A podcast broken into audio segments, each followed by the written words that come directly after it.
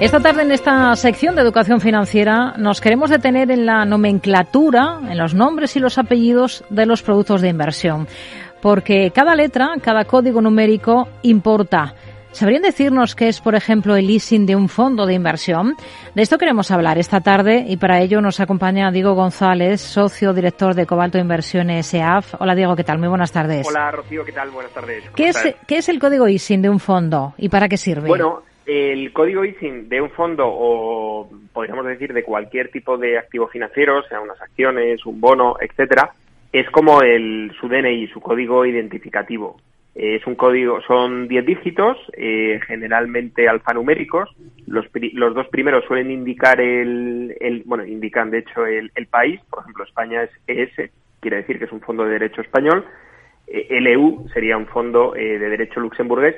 Y luego viene un código generalmente numérico, pero a veces también puede incluir una, una letra. Vamos, en resumen, un código alfanumérico de 10 de 10 dígitos que identifican un, un producto financiero concreto. ¿Y los ETFs también tienen ISIN?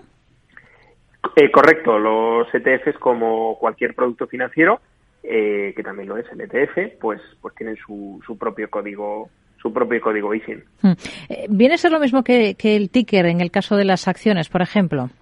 Eh, no, es parecido. O sea, en el caso de que un producto esté cotizado, por supuesto, unas acciones están cotizadas, bueno, puede haber las, unas acciones eh, en bolsa están cotizadas, eh, pero también un ETF es un fondo cotizado. Entonces, además de tener su, su DNI, que sería el código ISIN, eh, también tiene lo que se llama el ticker, que es un código numérico eh, con tres con tres letras, ¿vale? Para para entendernos. Entonces, eh, ahí, digamos, en valores cotizados o, fondos cotizados también tenemos la referencia de, del ticker, ¿no? Hmm. Eh, nos pasa a menudo en el consultorio de bolsa del programa que aparecen dos compañías con el mismo ticker y la clave ahí entonces está en buscar esa compañía en el mercado correspondiente, ¿no? Hay que dar con el código del propio mercado en el que cotiza esa acción. Claro, ahí hay un punto interesante. Eh, o sea, digamos, volviendo un poco, el, el ISIN al final es una buena referencia porque es, digamos, como el DNI. Entonces, un mismo producto no puede tener varios DNIs, ¿no? igual que una persona. Eh, el tema del, del ticker, eh, eh, imaginemos, por ejemplo, un fondo, un ETF que replica el índice de renta variable española, por poner un ejemplo. Ese producto lo podemos comprar en la bolsa española que tendrá un ticker, pero mm, si cotiza, por ejemplo, en la bolsa de Frankfurt, eh, tendrá un ticker distinto. Entonces, eh, el ISIN es el mismo, pero el ticker puede variar eh, por mercados y cotiza en mercados en distintos mercados, cosa que es habitual, por ejemplo, en el mundo en el mundo del ETF, del fondo cotizado. Volviendo al mundo de, los fondos, además de su matrícula o ese DNI que nos decía, su ISIN, muchas veces encontramos un fondo con el mismo nombre, pero eh, con letras diferentes al final, y esas letras representan la clase del fondo. ¿Cuántas clases hay? Claro, eh, esta sería, digamos, otra otra dimensión, es decir, un mismo fondo de inversión eh, normalmente tiene multitud de clases, ¿vale? Eh, distintos precios, no es lo mismo un inversor que invierte mil euros que otro que invierte un millón de euros. Y luego también suele haber clases en función de, eh, de otro tipo de parámetros. Por ejemplo, eh, si es un fondo eh, en dólares o en euros, ¿vale? Si está denominado en una divisa o en otra con independencia del subyacente. Bueno, pues entonces cambia, cambia ese, ese, ese DNI, ¿no? De alguna manera. Hmm. ¿Quién puede acceder a la clase limpia de un fondo?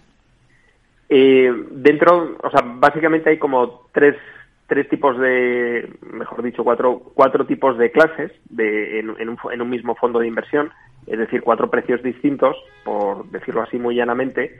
Eh, uno se, se, llama el retail, que es un poco al que puede acceder a todo el mundo, los mínimos son muy bajos. Luego, banca privada, para aquellos clientes que tienen algo más de patrimonio, que suelen ser un poquito más económicos. Y luego están las clases institucionales generalmente reservadas a inversores eh, institucionales, como su nombre, su mismo nombre indica.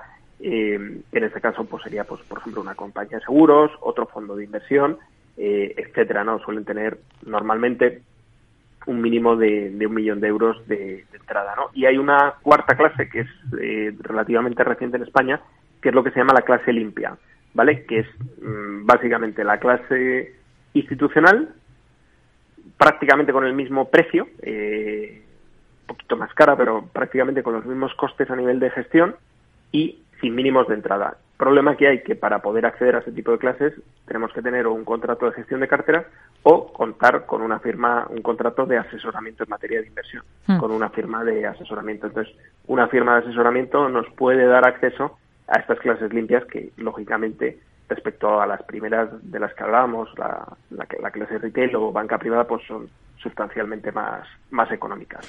Ya que estamos con las letras de los fondos, por ellas también sabemos si un fondo de, es de acumulación de los ingresos generados o los distribuye, ¿no? Exactamente. También dentro del, del, de, un mismo fondo con distintas clases, hemos hablado de los precios, eh, de la divisa y luego también generalmente los fondos son de acumulación. ¿Vale? ¿Qué significa esto? Que si el fondo tiene acciones dentro o bonos y cobra dividendos o cupones, se quedan en el interior del valor del, fondo. Pero también existen eh, fondos de distribución, ¿vale? Que son fondos que lo que hacen es, eh, por ejemplo, cuando cobran un, cupón, eh, pues lo pagan fuera del fondo, es decir, te lo pagan en, en cuenta corriente o también un dividendo. Entonces, bueno, hay inversores que prefieren, no sé, porque quieran tener rentas o por el motivo que sea, distintos motivos, prefieren los fondos con clase de distribución porque mm. les pagan rentas. No son todos los fondos, pero hay algunos determinados que están enfocados en, se llama, a veces se utiliza el nombre anglosajón, income, ¿no? En generar eh, en generar rentas y, distribuirlas. ¿Y a su juicio qué es lo más recomendable para un minorista o para un pequeño inversor? ¿Cuál de estos dos tipos de fondos? Eh, bueno, yo creo que lo, lo más interesante es eh, eh, fiscalmente, lo más interesante es la acumulación y si no necesita el, dinero, imagina, vamos a imaginar, por ejemplo, un fondo que paga un 5% anual en, en, rentas por los dividendos, que es una cosa posible, eh, bueno, pues, pues son mejores los fondos de son mejores los fondos de acumulación, desde luego. Nos quedamos con ello y con eh, todas estas explicaciones que tienen que ver con el mundo de los fondos de inversión. Diego González, socio director de Cobalto Inversiones EAF, gracias por atender la llamada de este programa. Muchísimas gracias, Rocío. Muy buenas tardes.